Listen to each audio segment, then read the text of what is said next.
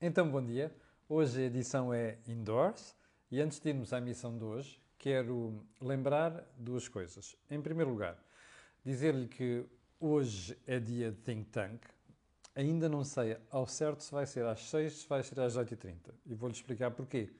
Hoje, às 5 da tarde, há um Inglaterra-Alemanha nos oitavos de final do Campeonato da Europa. E, portanto, provavelmente a essa hora muita gente estará a ver o jogo o que significa que se já temos que passar a emissão para as 18h30. Segundo alerta, mas eh, eu ia fazer um postzinho depois a dizer se se mantém às 6 ou se vai para as 18h30. Um, segundo alerta, eh, ontem eu e o José Pedro Farinha da Visão fizemos um webinar sobre uh, os investimentos que temos que fazer em planos alternativos de pensões. Esteve uh, Teresa Pereira da SGF e o Pedro Lino do Optimize a responder a questões de espectadores uh, sobre esta matéria. O webinar foi muito interessante, correspondeu às expectativas daquelas questões que vínhamos a receber das pessoas há várias semanas. E, portanto, hoje mesmo, hoje ou amanhã, estamos só a ultimar do ponto de vista de uh, qualidade uh, de vídeo editável o conteúdo. E ou hoje ou amanhã eu divulgarei aqui esse webinar não esqueça, vale a pena ver aquilo porque é o futuro da sua reforma, da sua pensão que está em causa. Terceiro ponto, não sei se já viu o, dia de ontem. Acho que vale a pena pela relevância dos assuntos tratados, inclusive, mas também por outras revelações que ali foram feitas. Dê uma olhada, o de ontem foi com o Rui Ramos, o historiador, e também com Miguel Morgado. Um, último uh, ponto. Uh, este canal, tem uma parceria com a Prozis. E, portanto, quando você fizer compras num canal, perdão, no site, tem na saída os cupões, escreve lá Camilo, o cupom promocional, e tem um desconto de 10%. Fora aquilo que são as promoções de cada semana, que esta semana é um drone. Fica uh, aqui referenciado também e fica o disclosure feito. Agora sim, vamos à edição de hoje. Edição de hoje vai começar com a decisão do Tribunal ontem de condenar o assassino de, do ator Bruno Candé a 22 anos de prisão. Eu acho que é uma pena muitíssimo bem aplicada. Não só, não só por haver agravantes, nomeadamente o autor do ato não ter mostrado qualquer arrependimento, segundo aquilo que soube pelo Tribunal, mas como nós não podemos ter nem só ódio racial, mas muito menos crimes baseados em ódio racial em Portugal. Portanto, para aqueles malucos que continuam a sonhar com um com pancadas, que aquilo é uma pancada literalmente, eu espero que a decisão de ontem sirva de lição. E espero já agora que num eventual recurso não haja revisão de pena, porque aquilo que foi feito não tem desculpa, sob circunstância nenhuma. Ponto seguinte. O governo tem. Um, o governo tem razão na questão da Hungria. Houve espectadores, eu explico o que é que estou a trazer isto. Houve espectadores que me colocaram esta questão uh, nos últimos dias. Disseram assim: então você não falou do facto do governo um, não ter uh, condenado a Hungria naquela questão da lei uh, que penaliza ou que não permite que crianças tenham acesso à informação de LGBT, LGBTI. Bom, eu vou já fazer aqui a minha declaração de interesses. Eu não tenho dúvida que aquilo que o governo húngaro fez é uma estupidez. E até por outra razão. Quando as pessoas mais novas querem ter acesso à informação de cariz sexual, não precisam de televisões, nem uh, jornais, nem coisa nenhuma. Hoje em dia é muito fácil porque nós não conseguimos cortar a net, não é? Portanto, qual é o antídoto que nós temos de ter se queremos que os, as crianças tenham uma educação equilibrada? Temos de falar com eles, não é? Temos que os elucidar temos de os preparar para aquilo que vão encontrar. Agora, estar a decidir leis com aquele conteúdo, aquilo é um disparate.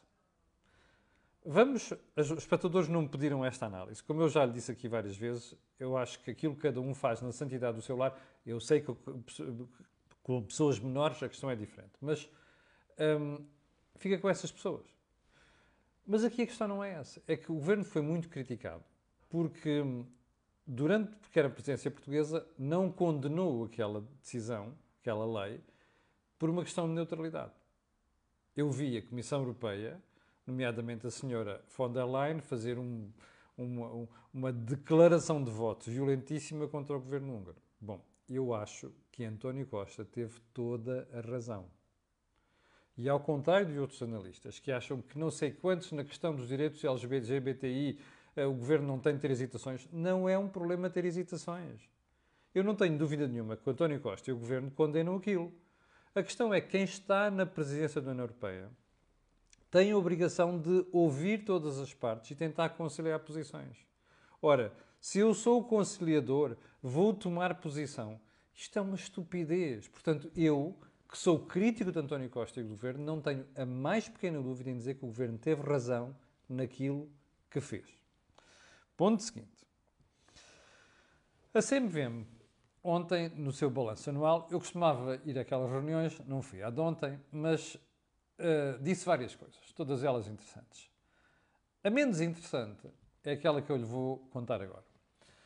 A doutora Gabriela Dias, Presidente da CMVM, declarou que a CMVM já aplicou uma multa a uma auditora por causa dos, do caso, dos casos de Luanda Leaks, ou seja, as empresas ligadas a Isabel dos Santos. Não divulgou o nome da auditora, mas divulgou aos jornalistas que a multa aplicada a essa auditora é de ah lá. Querem escrever? Eu vou dizer 25 mil euros, 250 mil euros, 2 milhões e 500 mil euros. 25 mil euros. Desculpe. Ouvi mal? 25 mil euros? Uma auditora que não terá feito o seu papel em casos graves como o Luanda Leaks leva uma multa de 25 mil euros. Bem, isto quase um, até um pedinte quase consegue pagar 20, 25 mil euros de multa. Estou a exagerar, obviamente, não é? Mas qual é o objetivo da CMVM? É obrigar a corrigir comportamentos? É deterrent? Ou seja, no futuro, outros que queiram fazer aquilo sabem que levam uma bordoada? Qual é a bordoada? 25 mil euros? Deixem-me rir, como diz o Palma. Mais um pormenor. A ideia é o que é censura social? Pô, mas nós não sabemos o nome. É claro que o pessoal vai saber o nome, não é? Mas a CMVM não divulgou o nome, portanto, estes 25 mil euros servem mesmo para quê? Bom, eu acho que a CMVM devia pensar nisso. Rui Rio, ponto seguinte, uh, terá declarado ontem que o grande teste à sua liderança serão as eleições autárquicas. E que se no dia seguinte às eleições o PST tiver um mau resultado, aquilo é um empurrão para ele sair. E ele diz se o PST tiver um pior resultado do que nas eleições anteriores. Isto significa o quê? Estamos a falar de percentagem total, estamos a falar de número de autarcas eleitos, ou estamos a falar de importância de câmaras? Não sei.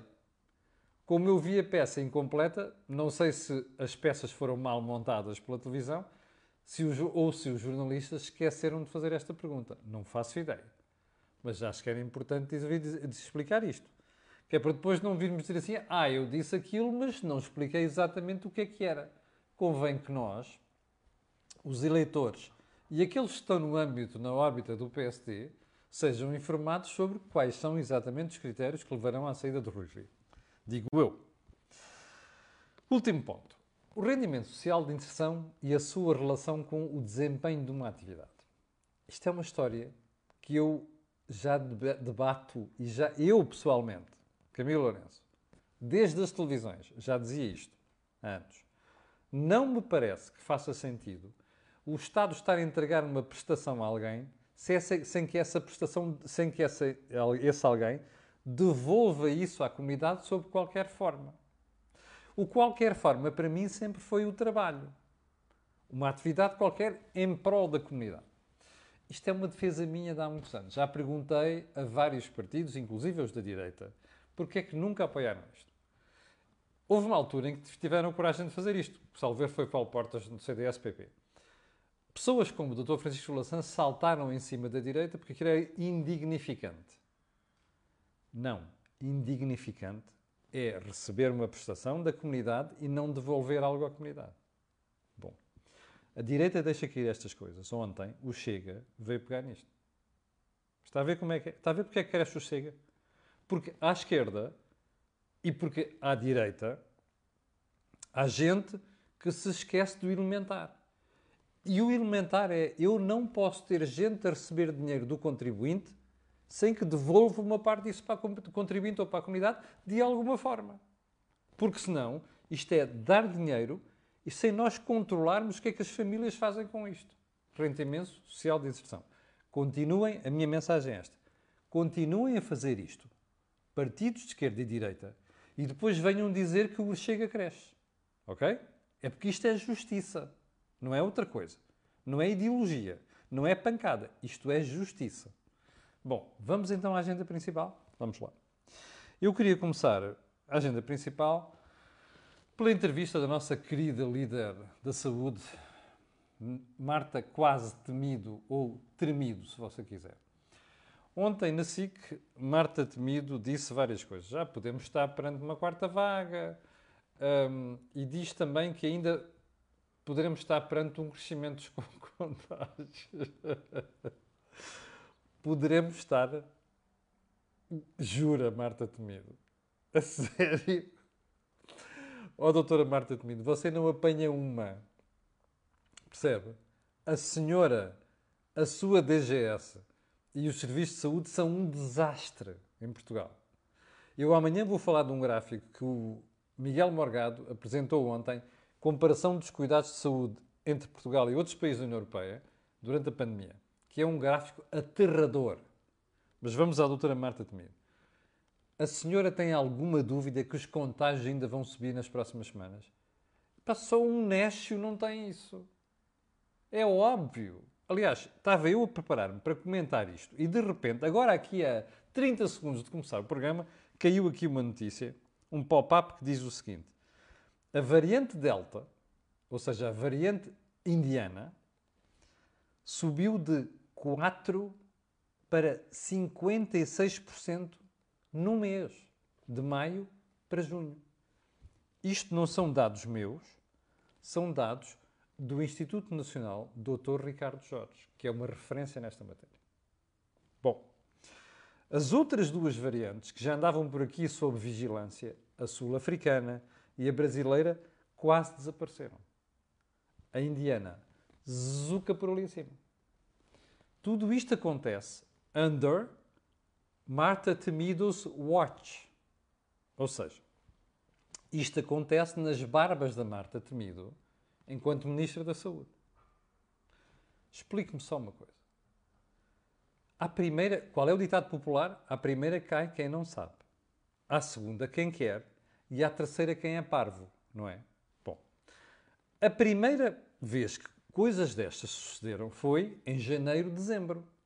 Remember? Com a variante inglesa, que por sua vez era 50% mais infecciosa que a alfa inicial. As autoridades perderam o controle disto.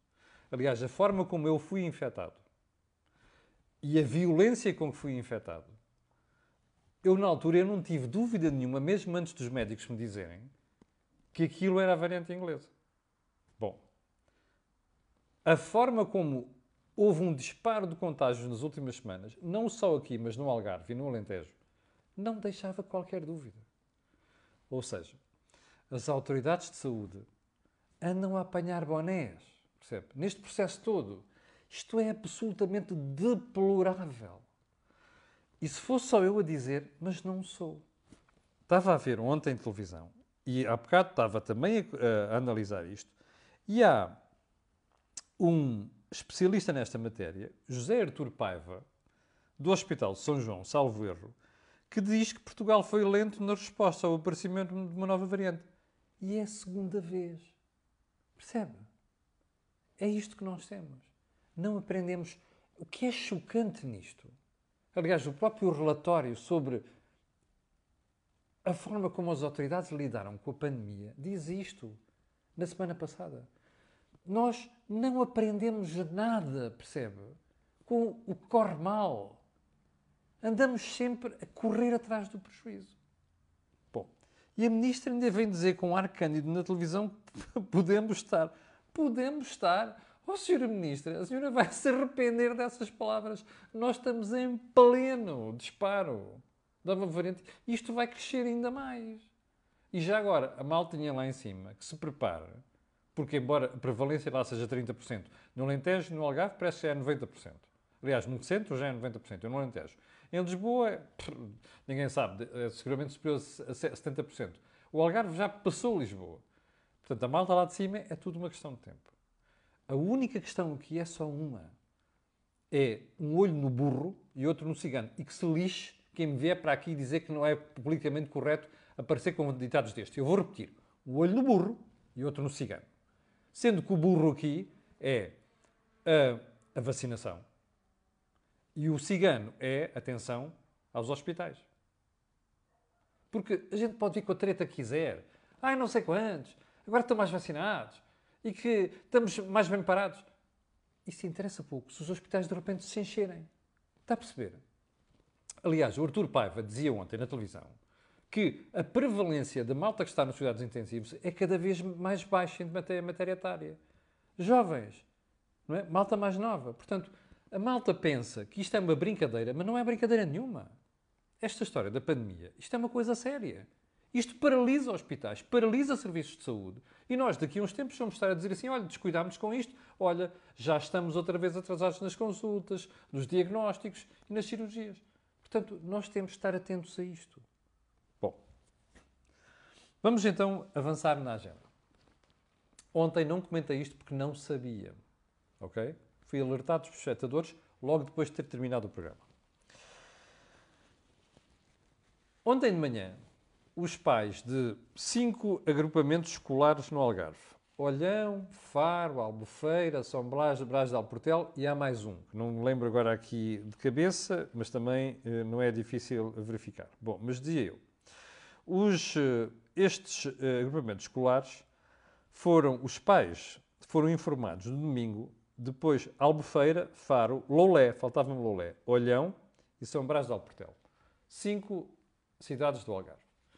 Os pais receberam no seu mail, depois das 18 horas de domingo, uh, desculpe lá, mas estou com alergia, que é o que acontece sempre nesta estação do ano, mesmo com as janelas fechadas é uma chatice.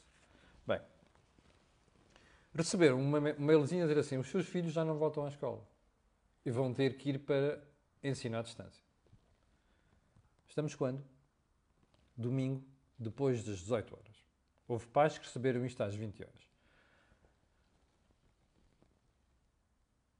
A delegada de saúde da região, quando lhe pediram, salver foi na TSF que eu ouvi, quando lhe pediram para explicar porque é que tinha sido com tão short notice, a senhora diz: Ah, nós começámos a colocar esta hipótese no sábado.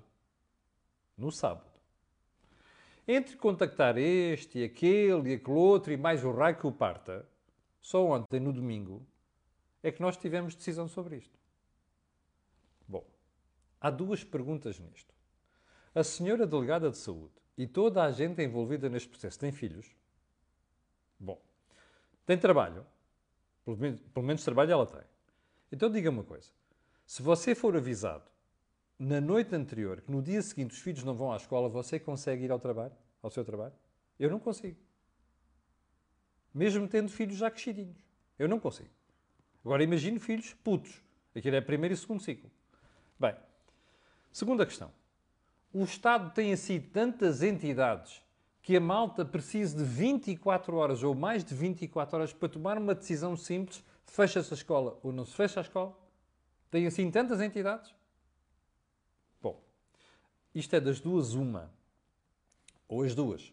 Ou são incompetentes, que não é de excluir, ou a malta deixa que a burocracia tome conta do Estado, o que também não é de excluir, ou então são as duas coisas. Eu suspeito que são as duas coisas. Mas uma coisa é certa: isto é uma atrapalhada monumental. Mais de 24 horas para tomar uma decisão como esta. Bem, isto só me leva a uma conclusão. Além da estupidez humana, o Estado tem tantas entidades que, em vez de serem eficientes entre si, atrapalham-se, está a ver? É você vem andar e tropeça no próprio pé. É o que isto quer dizer. Isto não lembra ao careca, percebe? Além de outros tipos de justificações. Porque há serviços que já deviam estar fechados naquelas, naqueles conceitos, porque parece que os surtos se concentram ali, ou então, para mim, ninguém faz nada, percebe? Está tudo bem, está tudo tranquilo. Bom, daqui a pouco já vamos ver o impacto desta brincadeira no turismo. Bem, sigamos para Bringo então. Vamos mudar de área. A partir de hoje, dia 29 de junho, Portugal está na lista vermelha da Alemanha. Eu já te expliquei isto ontem. So much, tanta coisa do, so, do Sócrates, não. Do, a ver se parece. Costa, junto da senhora Merkel, dá nisto. Bom, mas você percebeu ontem, pelas peças que já passaram, inclusive na televisão, o que é que se passou com a senhora Merkel? Já percebeu, não percebeu? Assim, há gente em Portugal que pensa que toda a gente come gelados com a testa, está a perceber? Pensa que nós, e pensa que a senhora Merkel, e da malta que tem dois dedos de testa, come gelados com a testa, porque tem dois dedos de testa. A resposta está aqui. Bom, eu vou-lhe mostrar um gráfico que é para você perceber a dimensão desta brincadeira. Bom, então vamos lá. Os ingleses são o primeiro mercado emissor de turistas para Portugal. A seguir quem são? Vou lá alemães. O peso não é tão grande como em Espanha, mas é o segundo mercado emissor para Portugal. Pois é o segundo país que nos põe na lista vermelha. Quer isto dizer que quem vier a Portugal, imigrantes ou até próprios uh, uh, uh, turistas alemães, voltam para a Alemanha e ficam 15 dias de molho. 10 ou 15 dias de molho é irrelevante. Chega para mudar completamente as perspectivas de vida da pessoa. Porque quer dizer que metade das férias vão para o olheiro. Tá, ou seja, a pessoa nem sequer pode sair quando voltar para a Alemanha, não é? Está em casa de quarentena. Não pode ir para outros sítios, não pode ir aos lagos, que é uma coisa que os alemães adoram, nada. Fica em casa. Pergunta: você vem de férias nessas circunstâncias? Não vem, pois não? Bom, então eu vou-lhe mostrar um gráfico que é para você perceber a dimensão do desastre. Ok? Então é assim: o gráfico é este. Eu hei de publicar aqui. Está a ver este gráfico? Está a ver Portugal aqui assim. E está a ver aqui a Grécia e a Croácia. Aqui neste, isto é a Grécia, isto é a Croácia e isto é Portugal. E aqui está a Espanha e aqui está a Suíça. Bom, estes países a roxo, Portugal, Grécia e Croácia, o turismo pesa mais de 20% na composição do PIB. Ouviu? Mais de 20%. Estes países a vermelho, a Espanha e a Suíça pesa de 15 a 20%. Agora explico-me uma coisa. Você dirá, é pá, mas a gente tem que se livrar disto. Pois é. Isto é o resultado dos últimos sete anos de governação. Nós, desde o período da Troika, começámos a fazer um esforço muito grande para o turismo meritório. O problema é que a gente passou só a ver turismo, está a perceber? Ou, quer dizer, isto é um exagero, mas nós deixámos que o setor tivesse crescido como cresceu. Mais. Mais grave ainda, não diversificamos suficientemente as fontes emissoras de turismo para Portugal. Ficaram os ingleses pá, e os alemães até reforçaram. Isto é uma coisa de mal? Não. Tem mal é os outros setores não terem aparecido para fazer criação de emprego e de riqueza. Dá nisto. Nós estamos, não é uma monoindústria, mas é muito parecido com isto. Se estes dados forem, estiverem corretos, hum, atenção, isto não é meu. A fonte é European Travel Commission, ok? Não é meu, eu não estou a inventar, ok? Bom, aliás, este roxo é 20 a 25% de contributo para o PIB. Eu nem lhe conto para o emprego, que são para aí 17%. Portanto, aqueles rapazinhos que às vezes vão para a televisão, dizer, ah, o turismo pesa 10%, não pesa nada, pesa muito mais do que isso, depois já os setores conexos.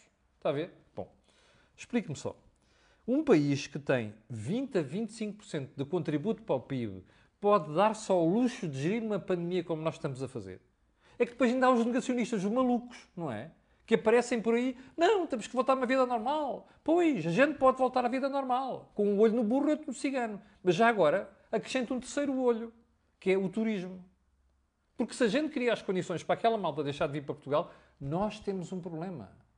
We have a fucking problem. Estão a perceber? Que é o que está a acontecer. Aliás, ontem eu estava a ouvir os dados e parece que houve nos últimos dias 50 mil cancelamentos de alojamento local em Portugal. Sabe quantas famílias dependem de alojamento local? São quase 10 mil. Sabe quantas, quantas, quantas, quantas dormidas há? Quanto é que representa o alojamento local no conjunto do, da estadia de estrangeiros? Tem ideia? Bom, isto é mais de 40%. Bom, é isto que a gente está a conseguir. Esta sloppy, esta maneira sloppy estúpida, percebe, descuidada de gerir uma pandemia. Esta gente não sabe o que está a fazer. Está a provocar isto. Esta brincadeira da Alemanha teve como base uma teimosia portuguesa. Percebe? É isto que nós estamos a fazer. A Alemanha, pelo menos, foi honesta e disse: daqui a duas semanas vamos reavaliar. Bem, eu suspeito daqui a duas semanas estamos pior, porque isto agora a curva é ascendente. Está a perceber? Bom, moral da história. Você já percebeu o que é que vai acontecer ao turismo este ano? Mais um recado para as autoridades recuemos um mês. Antes da brinca... dia 12 de maio. Lembra-se do dia 12 de maio? Sabe o que é que o dia 12 de maio? Vá lá ver no calendário. Um, recuemos um mês. Já nem é preciso ao dia 12 de maio. Você lembra-se das perspectivas de crescimento do turismo? Estava toda a gente eufórica. Eu próprio disse aqui, bem, isto ainda vai salvar o resto do ano. Você viu a rapidez com que isto mudou? Está a ver o impacto que isto tem? Bom, se calhar convinha que as autoridades estivessem atentos e antecipassem o problema, em vez de começar a chamar nomes aos ingleses, inclusive especialistas médicos portugueses, como o presidente da, da, Associação de Virologia, que foi para a televisão fazer política, que eu já denunciei aqui, não é? Ai, os ingleses, não sei quantos, não tem nada a ver com a saúde. Pois é, esse também andava atrás, a correr atrás do prejuízo. Eles não perceberam, os ingleses sabem muito bem, porque têm a experiência, não é? Do que é que aconteceu com a variante indiana. Foi zup, lá para cima. Pelos vistos, há especialistas em Portugal que andaram de olhos tapados. Está a perceber? Aqui é o mesmo problema. Ainda ontem disse isto aqui. Nós temos de dar para os ingleses para antecipar o que nos vai acontecer. Ora, daqui a duas semanas, quando a Alemanha olhar para isto, se calhar vamos ter uma surpresa ainda mais desagradável. Bem, hum, eu quantos tempos é que já levamos disto? Ih, que horror, 28 minutos, vamos ficar por aqui. Uh, peço desculpa, hoje abusei vergonhosamente. Portanto, vou deixar os outros temas para amanhã. Quero só lembrar que o Think Tank ou vai para as, para as 6 ou vai para as 6 e meia. Vou conferenciar com os meus colegas, com o Jorge e com o Joaquim, e depois deixarei aqui a indicação. Quero agradecer às eh, quase 7 mil pessoas que estão em direto. Quero pedir a estas pessoas e outras que estão a ver, agora não estão, há bocado estavam. Uh, aquilo que peço sempre que é colocarem um gosto, fazer partilhas nas redes sociais, também sabe porque aquilo que houve aqui não houve mais sítio nenhum. Obrigado e até logo ao Think Tank.